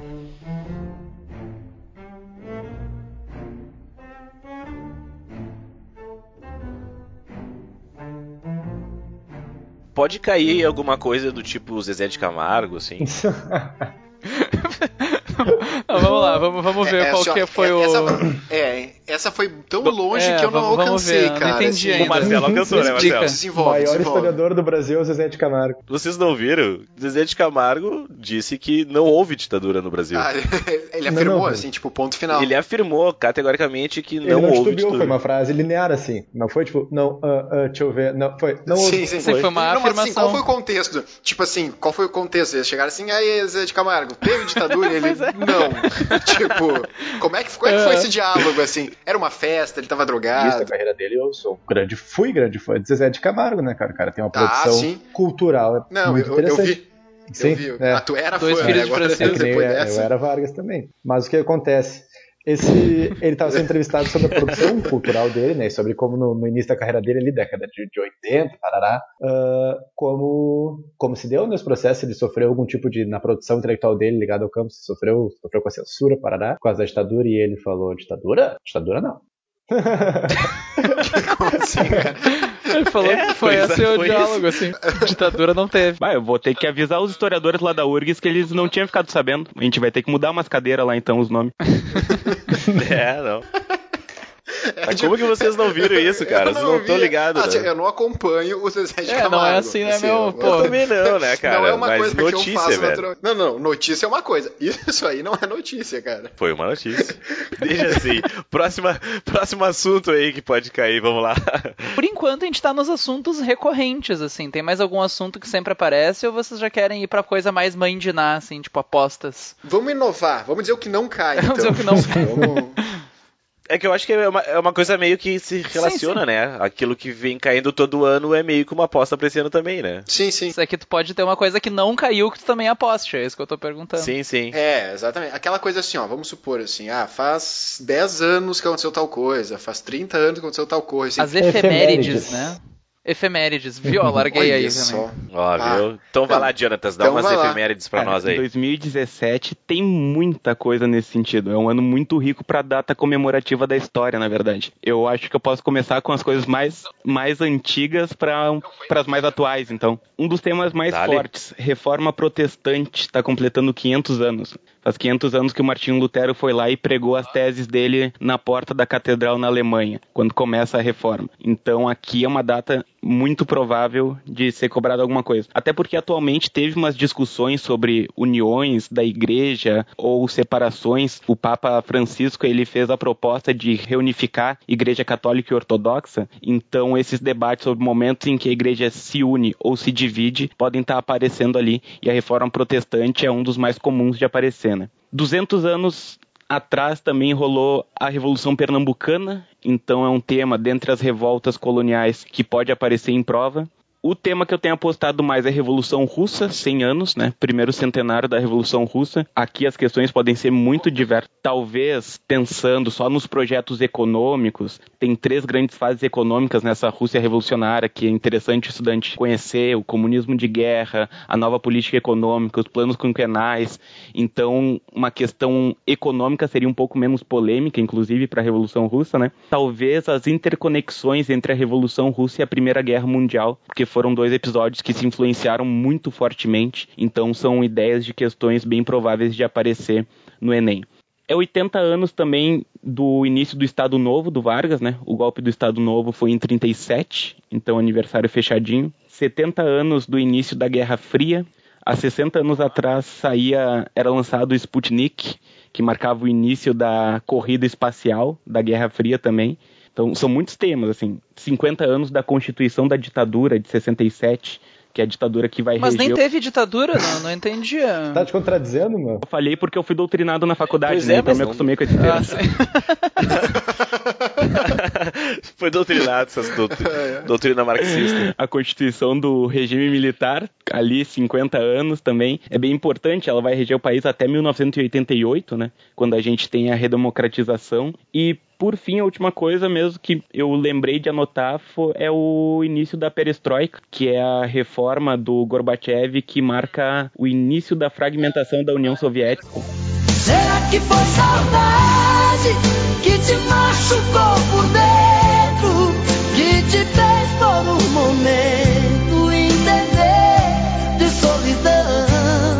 Queria que vocês me dissessem, na real, se vocês acham que podem aparecer na prova de que faz 30 anos do acidente nuclear de Goiânia. Eu acho que pra prova de ciência da natureza pode aparecer alguma coisa. Eu não sei se poderia aparecer alguma coisa na prova de ciências humanas também. Foi em 87. Pode, cara, O que vocês na- acham? Em termos de ciências humanas, acho que os impactos da, da dessa não, não tem como eles abordarem tanto. Talvez possa fazer alguma relação da implementação do programa nuclear no Brasil, né? Que não sei se o das leituras em torno, da- em torno da história que eu tenho, né? Esse o projeto de energia nuclear no Brasil, né? Esse projeto que visa a construção do complexo de Angra, Angra 1, 2 e depois a construção de 3 e 4. Ele tem muita relação com a Alemanha, né? Pós a Alemanha pós a Segunda Guerra Mundial, a Alemanha nazista que, que desenvolveu a tecnologia que depois foi mantida em território alemão e depois passa para o Brasil, né? Dizem as más línguas, não sei se o Jonathan sabe algo melhor sobre isso, certamente sim, das de acordos possivelmente fechados entre Getúlio, na época do Getúlio ainda e a, e a Alemanha nazista, né? É verdade isso aí, João? Na verdade, isso é um tema até que eu andei trazendo em aula de vez em quando, porque tem uma, um tipo de questão que é um pega-ratão bem clássico em vestibulares em geral, que é uma citação de um texto que diz que o Getúlio tinha acordos com a Alemanha nazista e tinha certa simpatia, e depois a questão é sobre a Segunda Guerra Mundial, perguntando em qual lado o Brasil lutou, que é porque na verdade tinha vários acordos entre os governos, inclusive com Mussolini, tem uma proximidade muito forte, o Getúlio Vargas só chama a fase ditatorial do governo dele de Estado Novo, porque tinha um governo fascista em Portugal, que era do Salazar, que se chamava Estado Novo também. As proximidades são muito fortes, assim, entre o regime do Estado Novo e esse nazifascismo europeu. Só que na guerra, o Brasil foi lá e lutou do lado dos aliados, né? Contra a Alemanha. Então essas discussões a gente tem que ficar bem atento nesse tipo de pegadinha ali. Mas esses acordos realmente são bastante conhecidos. Assim. Eu vou meter um chutãozão aqui, cara, que eu. Que é, mas esse eu, tu, tu me perdoa, cara, eu não gosto, não, não quero fazer isso, ficar me metendo na. Mas eu, esses dias eu tava lendo algo sobre e me chama bastante atenção, né? Lembrando que, não sei se uma questão nesse cunho, ainda mais nesse cenário que envolve especificamente essa, as leis que adviram desse movimento social, mas em 2017 a gente tem também o centenário da primeira greve geral no Brasil, né? Movimento operário que vai culminar depois com a consolidação das leis trabalhistas, né? Justamente uh, é um chutão, né? Talvez apareça. Vai, vai que não, nada do que a gente falou sobre as questões ideológicas na prova apareçam e eles abordem esse tema aí. Mas como tem essa questão justamente da desconstrução atual da CLT, né? Se, se houver alguma algum alguém da banca que tenha coragem de meter essa questão, né? Sobre reparem que é, a gente tem 100 anos no, no, centenário de um movimento social que culminou com a aprovação da lei, que é um dos negócios mais progressistas da lei brasileira. Aí vem agora em 2017 a gente dá o famoso Moonwalker, né? Eu li, eu li alguma eu acho provavelmente eu li a mesma coisa que tu, eu vi também esse negócio do centenário e não sei aonde agora, não vou me lembrar. E esse negócio que o Marcelo falou é importante agora, né, para quem tá nos ouvindo aí, que todas essas dicas assim, a gente mais ou menos a gente entende ali aquelas questões que sempre caem todo ano e as apostas, porque enfim, a gente trabalha com isso há, há algum tempo, mas é bom que, o, que vocês que estão nos escutando entendam que isso são chutes, né? São dicas A gente possíveis. não comprou o Enem. Ah. A gente não comprou o Enem, né? Aconteceu, tá? Já aconteceu de pessoal. É, tipo, ah, vocês têm certeza desse palpite? Certeza Olha. do palpite. Vocês têm certeza do palpite? Cara, se é palpite, não é certeza, né? Mas se eu tivesse certeza, eu tava Pois rico. é, eu não estaria aqui falando Pois num é. podcast de Vocês não graça, né? ricos? É, então. É bom deixar bem claro, então. É. Vou deixar bem claro que é, enfim, apostas nossas. E geralmente a gente acerta nas, nas apostas, porque, enfim, a gente. É o primeiro ano do podcast, tempo, mas né? geralmente a gente acerta, né? Nenhuma vez É, até a hoje a gente não errou. Eu- Vamos colocar até desse hoje a gente não jeito, né? A gente nunca errou nenhum Enem. Não, eu tô não tô falando do Vestcast, mas nós, como professores, quando a gente dá as dicas em aulões, em pré-provas, a gente geralmente acerta as dicas que a gente dá, porque a gente estuda a prova há algum tempo, né? Eu tenho mais uma data aqui que eu, eu acabei descobrindo ela por coincidência, por causa de outro episódio que a gente gravou, Coincidência, mas agora escrevi em no dezembro Google, data faz se completa 50... o aniversário de 2017. Ah, não, pior que não. Ah, agora em dezembro faz 50 anos da fundação da FUNAI. Não sei se isso pode ser um tema relevante ou não, vocês que me Pô, digam, na verdade. Sim, Mas agora faz sim, 50 sim. anos da Cara, eu, fundação. eu acho, eu acho que até a gente não chegou. Eu, agora é só me metendo um pouquinho, mas né, esse era um, uma das, das apostas, né, pro, de tema da redação do Enem, até que no nosso episódio de redação a gente falou, né, que poderia ser sobre a questão indígena e, enfim, o corte da, nas verbas. Né, o corte nas verbas, o verbas para FUNAI. Teve também, né? Mas, é, inclusive. Corte nas inclu- mãos, é. Mas é, teve, né? For- foram decepados lá no Maranhão ou no Pará, agora não me lembro exatamente. Eu acho que, eu não sei, acho que foi o Vini até que falou, né? Alguém falou que eles estavam Eu. fazendo 50 anos, né? Sim. Mesmo, né? Faz uns 10 segundos. Não, mas o nosso episódio de redação, né? Eu ainda falo que esse é um tema possível. E aí o Ben falou, não, é, tá fazendo 50 anos. E a gente até brinca que de presente de 50 anos eles ganharam um corte nas verbas. Né? E lembra que, que a questão indígena no Brasil, uma das maiores sensibilidades que passam, dizem respeito justamente àquela temática que eu tinha passado antes, da questão agrária, né?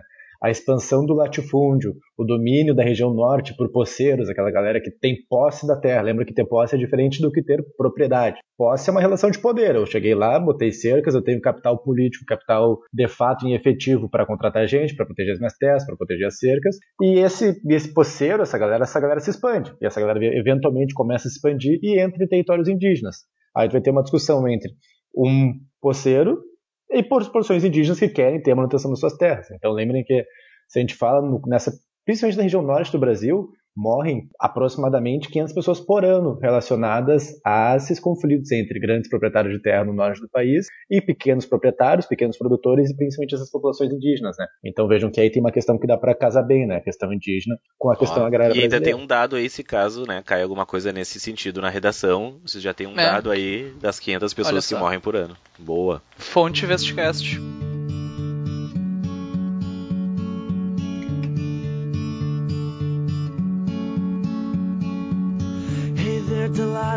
It like in New York City? I'm a thousand miles away, but girl, tonight you look so pretty. Eu também tenho uma dessas pegadas, assim, tipo, quero saber da opinião de vocês. Ah, tem uma questão que cai bastante na, na prova de ciência da natureza, cai muito a questão de impactos ambientais. E uma, um tema bem que já apareceu mais de uma vez foi a camada de ozônio.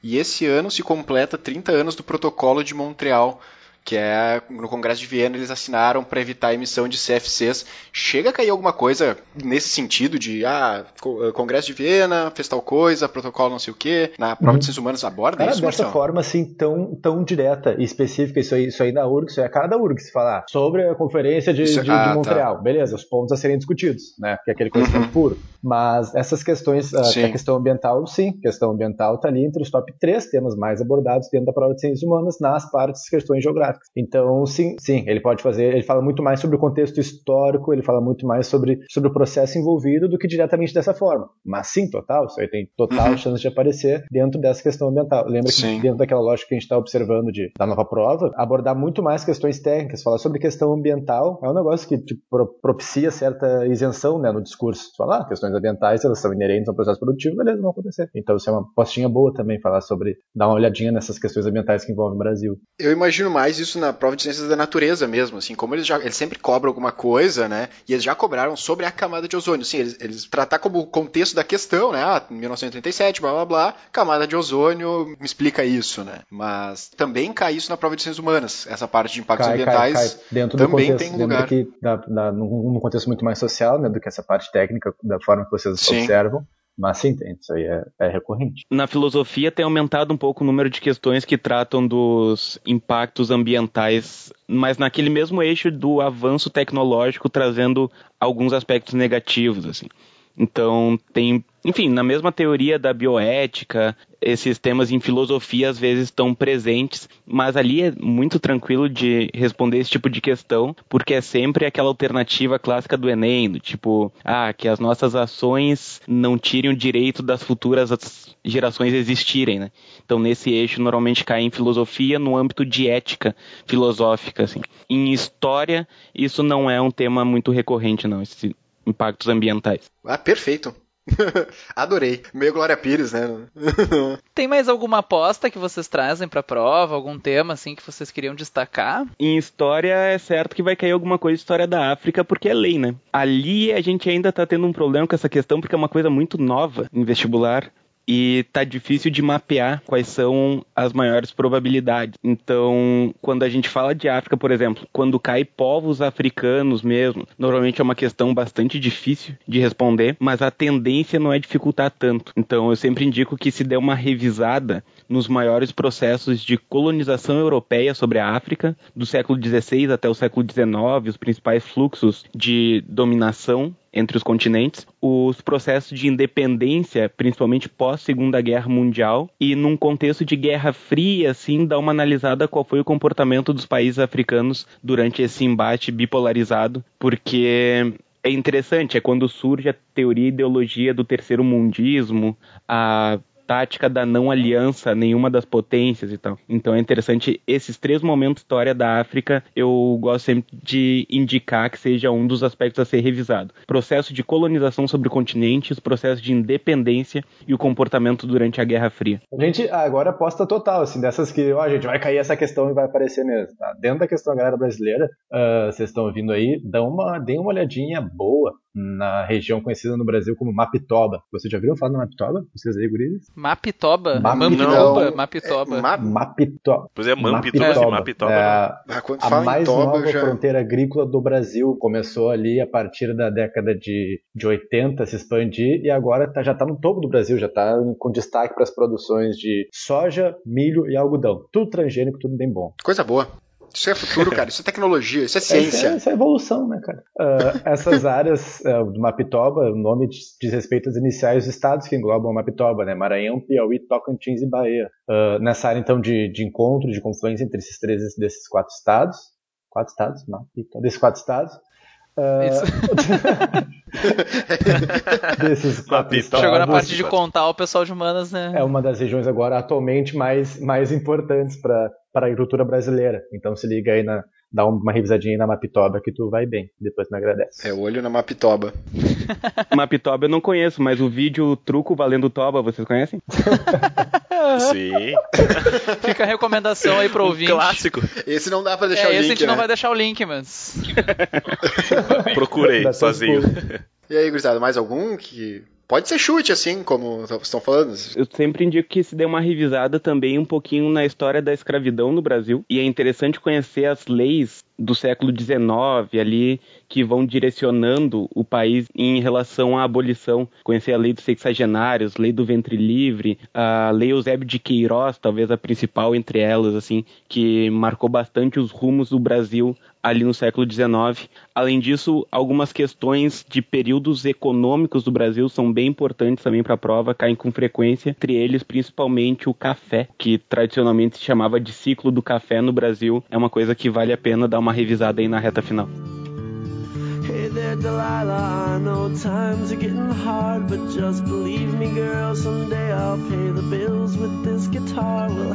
Hey. We'll have the life we knew we would.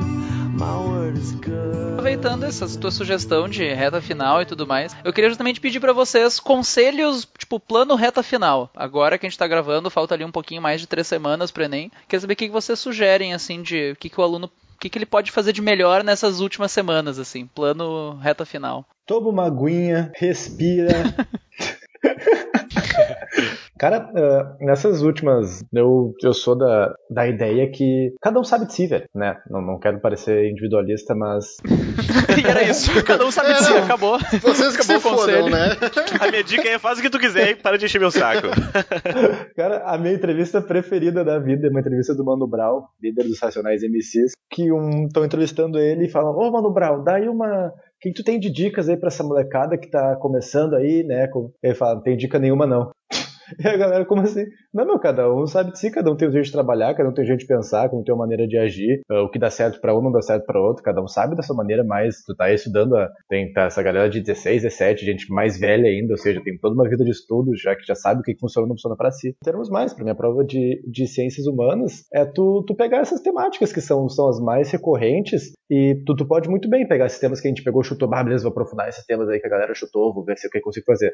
Mas tu pode garantir, tu, tu pode não inventar a coisa, tu pega, tu sabe que tu vai cair, tu sabe as coisas são recorrentes. Então beleza, cara, vai lá e domina pra tu garantir essas questões que têm recorrência, sacou? Não vai inventar moda, não vai tentar fazer nada diferente agora. Tu sabe tua rotina de estudo, tu sabe o que funciona melhor pra ti. Ah, não, não, não abraça a fórmula inovadora, não vai pensar, ah, agora eu vou adotar um novo método de estudo, porque isso vai me trazer essa, essa melhoria nesses dias finais. Não vai, cara. Mantenha a tua rotina de estudos. E é, e é aquela coisa, né, cara? Chega essas semanas anteriores, todo mundo, cada um sabe o que construiu até aqui agora, né? A, a gente pode mostrar uma coisa pro mundo, mas quando a gente bota a cabecinha no travesseiro, a gente sabe o quanto que eu estudei, o quanto que eu me dediquei de fato, o quanto que eu fui atrás.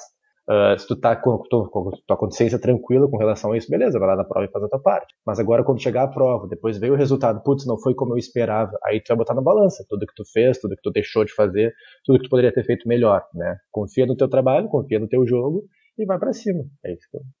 Olha Ah, só. e graças a Deus, né? Buscar os três pontos, fazer graças a Deus, fazer o que o, o, que o professor mandou, né? E graças a Deus. chegar, o objetivo, né? O importante era conseguir os três pontos, e agora na tentativa de poder conversar com a gente, durante a semana vamos trabalhar pra buscar sempre, né, o êxito. Ah, mas essa, essa, Graças a Deus. essa galera, essa galera que tá aqui, que tá, nos ouve, né, que tá ansiosa, que tá agora bem próximo do Enem, eles, ah, eles precisam de certa forma uma, um direcionamento, uma orientação nossa, né? Então, não, por mais que sim, o cara sabe o que ele fez, o que ele não fez, mas é bom eles escutarem assim, ah, o que, que é recorrente, alguém gabaritado, assim, um professor que te diga, né, dá uma olhada nesse assunto aqui que eles, eu acho que isso é um trabalho até mais psicológico até, né, da gente dar essa do, do cara ficar mais tranquilo, o cara vai ficar mais tranquilo. Bah, o professor Marcelo disse que se eu, dar, se eu der uma olhada na questão agropecuária, É, é, eu vou é. bem, né? Então é, Não, é legal claro, essa parte mais de, de, de acariciar. Mas eu, eu, eu entendo o que o Marcelo falou também, assim, mas é uma coisa também de porque que chegou Não, agora. Eu também entendo. é, eu, Não, eu chegou, também entendo completamente, mas eu entendo o lado dele também, né? Ou Sim, seja, sim, ele, não, mas é ele, ele quer Uma- um direcionamento. Os que eu sempre falo assim, chegou uma semana antes, 15 dias antes, não adianta mais tu ficar com o pensamento de que assim, eu devia ter estudado mais, eu devia ter feito. O C não existe agora, certo? Nunca existiu. Então, assim, ó, confia no que tu trabalhou, como o Marcelo comentou, confia nisso, revisa o que os professores estão te indicando, então esse ponto é perfeito, né? Ah, foca nessa, nesse assunto, nesse assunto, porque é uma questão de probabilidade. Tem mais chance de cair, mais chance de que tu acerte a questão, né? Então eu acho que é mais uma questão de confiança, por isso que eu concordo muito, sim. Confia no que tu fez agora, para com o C e revisa o que te foi indicado. Porque no fim vai dar tudo certo. Se não deu certo ainda é porque não chegou ao É, fim. e uma coisa que eu sei que vestibulando. Eu odeio essa frase, no cara. meu tempo de vestibulando, né? A gente tende a pensar uma frase que eu odiava ouvir, é, tipo, geralmente tá, tinha uma pressão externa de alguns lados, mas sempre tinha um lado que me falava, ah, meu, é só uma prova, né? Olha todos os aspectos que compõem a nossa vida, olha a quantidade de campos que compõem a, a nossa vida. E a gente chega nesse momento da nossa vida e, e pra mim é muito ruim, não gosto de ver os jovens, assim, essa galera, uma galera nova com a vida toda pela frente, angustiada, pegada com essa, com essa, com essa obrigação já de começar a vida dessa forma, né? Ah, óbvio que tu tem que ter a tua pressão interna, óbvio que, infelizmente, é uma competição, tu tem que te, te sobressair, mas ter sempre em mente de que é uma prova, cara, tua vida não vai ser definida por aquilo. Muita gente acaba se sabotando por incluir esse pensamento tão pesado em cima da prova, né? Tu, chega na hora, tu, tu botou tanta pressão sobre ti, chega na hora da prova tu não consegue render nada. É, Então tenha sempre em mente que é uma prova, ela, a prova do Enem, diferente de provas de vestibular, ela não é uma prova que está contra o aluno. A prova do Enem, ela não é uma prova que quer eliminar. Se tu pega, vamos ficar, tomar como exemplo a prova da URC, tu tem 4.500 vagas e tu tem 30 mil inscritos. Ou seja, tu vai ter que eliminar aí uma galera. Então, não... é, eu acho. Muita então, gente. Então, sim, ela tá ali pra te testar e te excluir. A prova do Enem não. Teoricamente, ele é o Exame Nacional do do Ensino Médio. Ele quer saber, ele quer avaliar o grau, as condições em que, em que pé que anda a qualidade do ensino médio no Brasil. E algumas instituições vão utilizar a nota dessa prova para fazer o seu processo seletivo. Né? Então, vai, tem, tem esse pensamento sobre o Enem. O Enem te abraça, ele não te, ele não te exclui. Então, quando tu vai de mente aberta, o Enem é a melhor coisa possível. Eu sempre tento dizer um negócio pros alunos.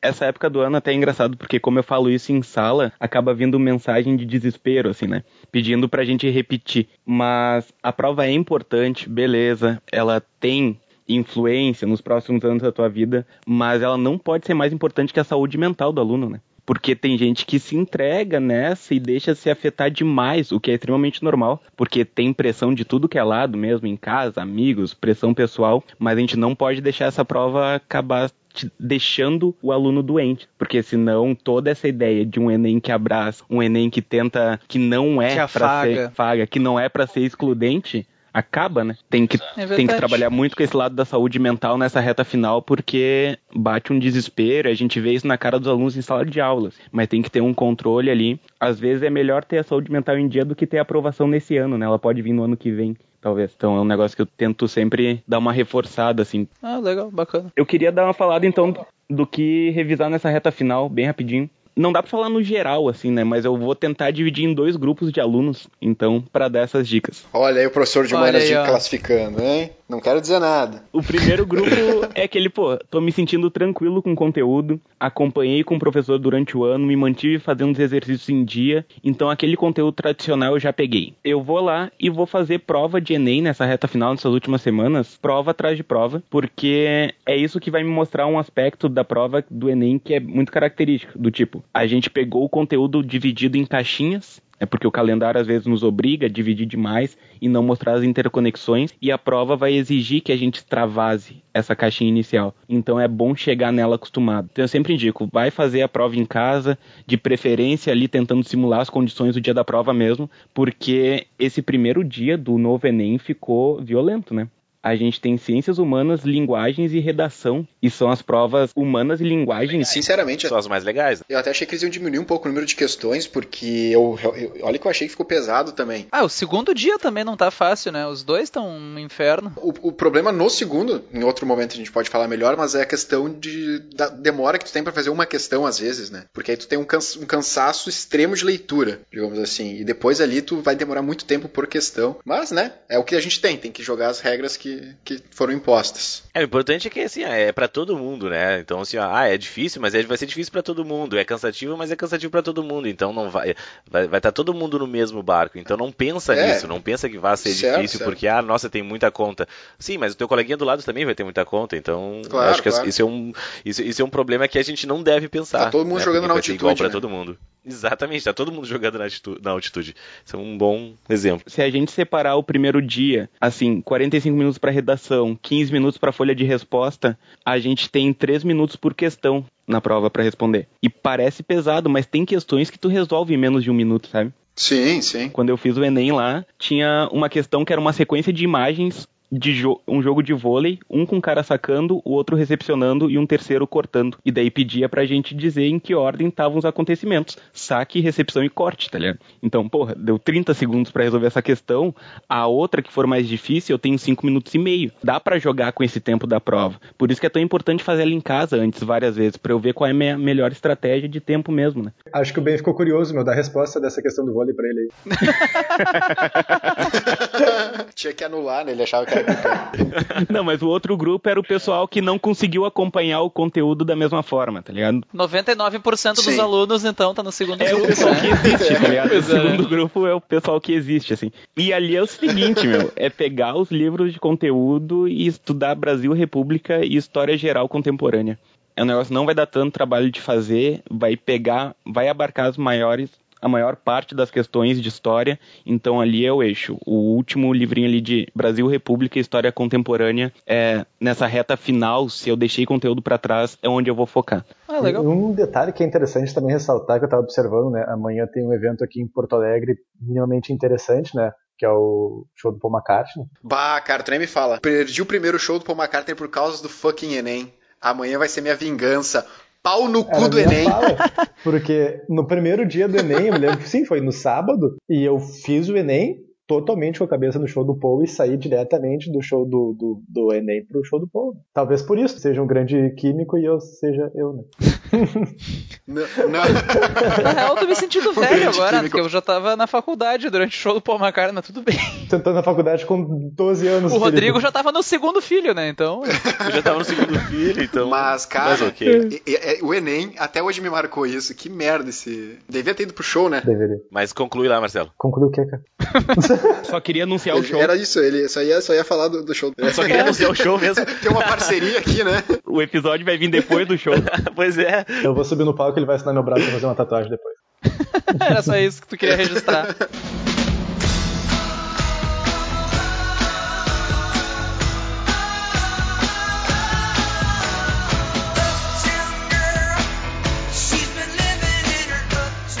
Na verdade, pra encerrar aqui, eh, alguns alunos, foram poucos, na verdade, teve três perguntinhas dos alunos aqui que eu vou lançar pra vocês, assim. Primeira pergunta, a pergunta do Juan, aluno CUE, eh, ele quer saber se vale a pena ler todo o texto das questões. O que, que vocês têm a dizer sobre isso? Cara, óbvio que sim. Uh, eu sei que muito professor diz, ah, pessoal, ganha tempo, maximiza teu aproveitamento. Mas não, cara. Tu tá ali fazendo uma prova que tá te exigindo certo conhecimento, certos conceitos. Nada que pode. É, entenda o, o, texto das, das questões como uma, uma, breve consulta, uma prova com consulta, quando te dá a oportunidade de te ler textos. Muitas vezes, o tanto texto quanto tu lê ali embaixo as referências, o autor, aquilo vai te ajudar muito na resolução da questão em questão, da questão em si e das outras questões ainda envolvendo temáticas semelhantes, cara. Não não, não vai presa, ah, não vou perder tempo.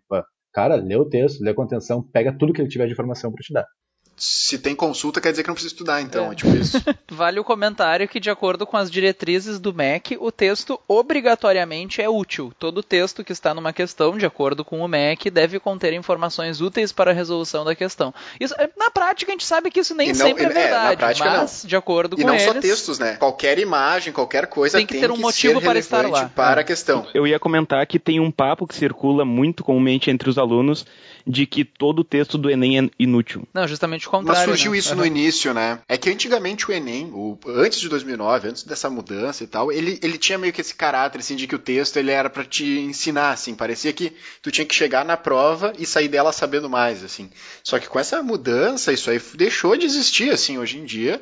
Querendo ou não, eles estão aprendendo a fazer uma prova cada vez melhor, né? Pô, tu vai fazendo, cada ano tu vai fazendo, tu vai melhorando. E o texto, e o texto tá ficando cada vez mais importante para isso. Então, eu realmente não, não dá para negar o texto assim, simplesmente, né? E ele tem o um nome, o nome do texto significa texto de apoio. E a referência, pelo amor de Deus, lê a referência do texto. Olha, é uma dica boa, hein? O que tem de questão, tem a resposta ali na data em que o texto foi publicado, porra, é gigante. A referência é extremamente importante para a história ali. Mas um spoiler.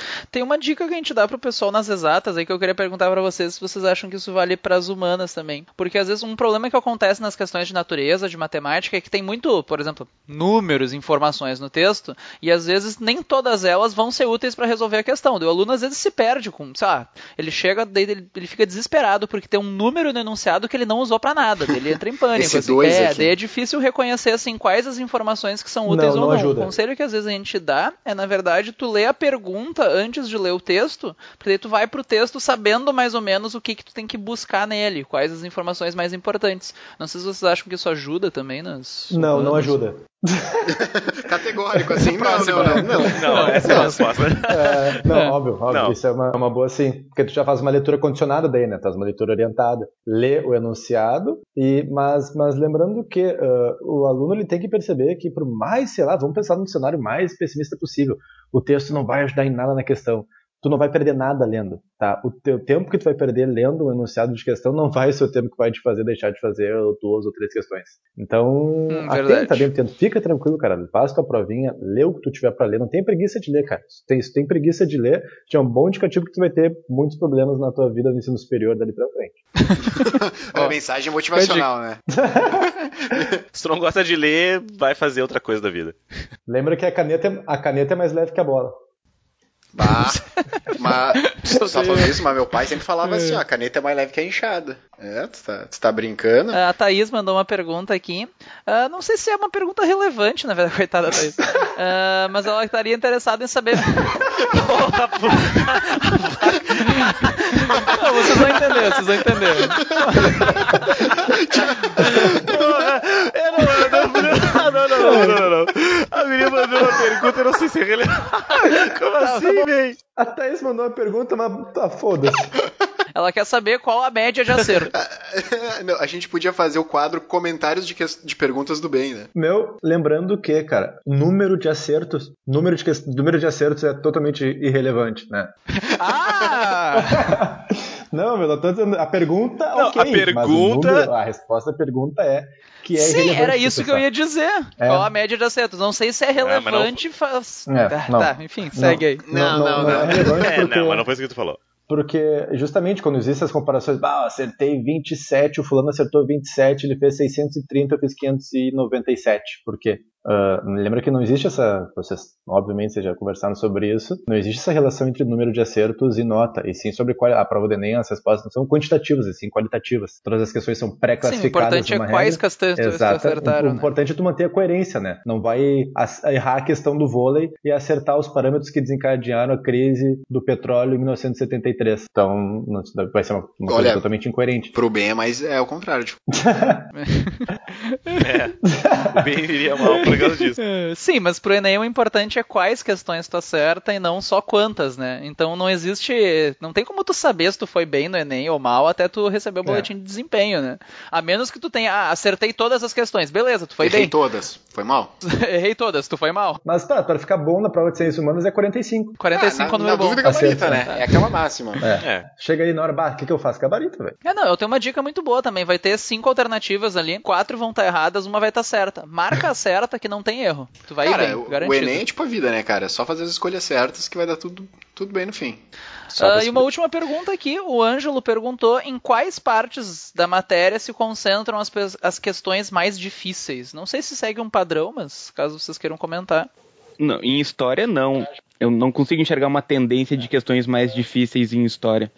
O, ao longo dos anos, assim. Na verdade, essas questões não me parece que são divididas por temáticas, né? É, as questões são divididas por habilidades, né? As é, que- mas é que como a questão ela também tem que ser calibrada, no fim das contas, isso também pode ser. É meio subjetivo, né? Sim, mas aí que tá. É que nível de dificuldade não tá necessariamente relacionado com o Ah, conteúdo, sim. sim com a habilidade que a questão Sim, cobra. sim, que é, e, com, claro. e com os acertos no pré-teste, né? É, isso, isso corrobora com o fato de que as questões são sobre habilidades, E não sobre o conteúdo. conteúdos e tal. Sim, por exemplo, que nem ano passado que tu comentou que teve duas questões sobre Vargas, provavelmente na classificação do Enem não tinha problema isso, porque as habilidades específicas, talvez, que tu tivesse que ter para responder as duas questões eram diferentes, embora os conteúdos em si fossem o mesmo, assim. Na hora que tu monta a prova, pro Enem não é um problema isso. Ah, no passado, por exemplo, em física teve três questões sobre o mesmo, ah, teve três questões de acústica, que é uma coisa muito específica, duas questões de efeito Doppler também, que é um fenômeno bem específico, mas as habilidades eram diferentes. Uma questão tinha gráfico, por exemplo, e a outra não. Daí são questões que pro Enem recebem classificações diferentes. Isso é uma coisa que a gente pode falar no episódio Ó, o sobre. corte, corte rápido, né? Tá da ligado? natureza. Não, mas eu acho que essa é uma informação legal da gente usar no episódio né, Sim, sobre sim, a tá prova de bom, ciências da natureza. Rodrigo. Anota aí, não, é sério, não, claro, anota, lembra, que- de, lembra, de, lembra de falar isso na hora lá, Sim, porque sim. eu acho que vai valer a pena a gente falar isso lá na hora. Popular spoiler. Vocês querem ver uma coisa boa pra fechar, cara? Eu comentei num post de uma moça vendendo ingresso para o show do Paul McCartney e ela criou um grupo com pessoas que também fizeram proposta pra ela e ela tá organizando um leilão dos ingressos dela. Sério, cara? Grupo no chat que pariu, do Face, cara. Tá eu mais Que quatro gênio, pessoas. cara. Vamos lá, pô, se digladinha aí e ver quem consegue levar. Caraca, meu, Bah. isso aí é Cara, genial o brasileiro isso. nasceu pra isso, né, cara?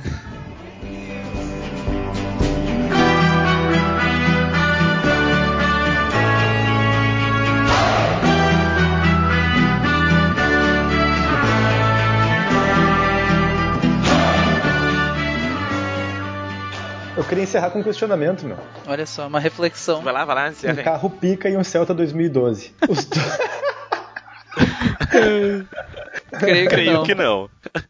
É pra isso que eu pago a internet. Pois é, eu queria, na verdade, agradecer então a presença dos nossos convidados aqui, o Marcelo, o Jonatas, pelos ilustres comentários. Não, foi muito legal. Obrigado mesmo. Sei que a gente tá gravando num feriado, então o pessoal, pô, dispôs de duas horas da vida deles aí pra gravar com nós aqui num feriado. Podia estar vendo um Netflix. Fica a dica, se isso é virtude ou falta do que fazer, né? Fica aí, né? É, Fica a reflexão, né, gente? Pô, valeu pelo convite aí, gurizada. Curti muito o convite, foi massa participar aí com vocês. Tenho ouvido os programas anteriores, tem ficado muito a fuder. Estão ajudando a gurizada pra caralho. Os alunos já estão comentando, na real. Valeu pelo convite aí. Olha só, vai, gente. Muito obrigado pela Gente, participação Eu que mesmo. agradeço o convite, foi um prazer, foi muito legal essa conversa. Provavelmente eu ficaria duas horas jogando, jogando Last of Us que eu comprei ontem, mas foi muito bom. Cara, é o é melhor genial, jogo cara. da minha Ah, vida. velho, cara. Esse jogo é o melhor jogo da vida. cara. Ah. Falando nisso, aproveitando, Tá achando eu chato, quero comprar cara. um jogo. O que, que vocês me recomendam? Tá, mas sexo vocês não fazem? Não, não, isso aí não, cara. Não, Por isso que o Rodrigo não. tá com três filhos, né, cara? tá faltando um videogame É, nessa videogame. casa, né? Eu não fico jogando videogame, né, cara? Mas então tá, gurizada, abração, valeu a presença, foi muito bom, curti, espero que vocês curtam Pros também. ouvintes, né? Deixem nos comentários aí, gente, se vocês gostaram. Nos mandem um e-mail, avise no Instagram, Facebook, manda um telegrama. Comenta na página também, conversa com a gente, a gente fica sozinho, conversa com nós. Se alguém for dono de loja de microfone, nos patrocina. A gente tá precisando de um mic É, microfones. Se alguém for dono do seu É, headset. é, eu tô aí, falando sério, a gente tá lá. precisando, gente. Se alguém aí for. tipo, for, né? Não, é sério mesmo. gente. É, não, não é O piada. microfone pica, olha o preço aí no Mercado Livre do microfone pica pra Mas, vocês ô, bem, o microfone pica ou o microfone... É, o microfone pica é um headset lado a lado, né? Quem é que... Mas, Então, então, tá, até a próxima, Até a próxima então, galera. muito obrigado, vamos lá. Abraço. Falou, abraço. Falou. Tchau. Abraço. Tchau.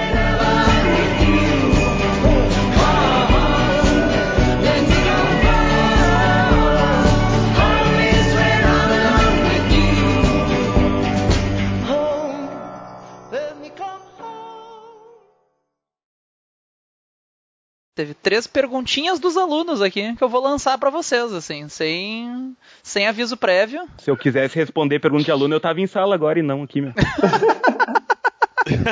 Então tá, falou, gente. Foi bom episódio. Foi um abraço, foi bom. Tu cuida dessa edição, bem.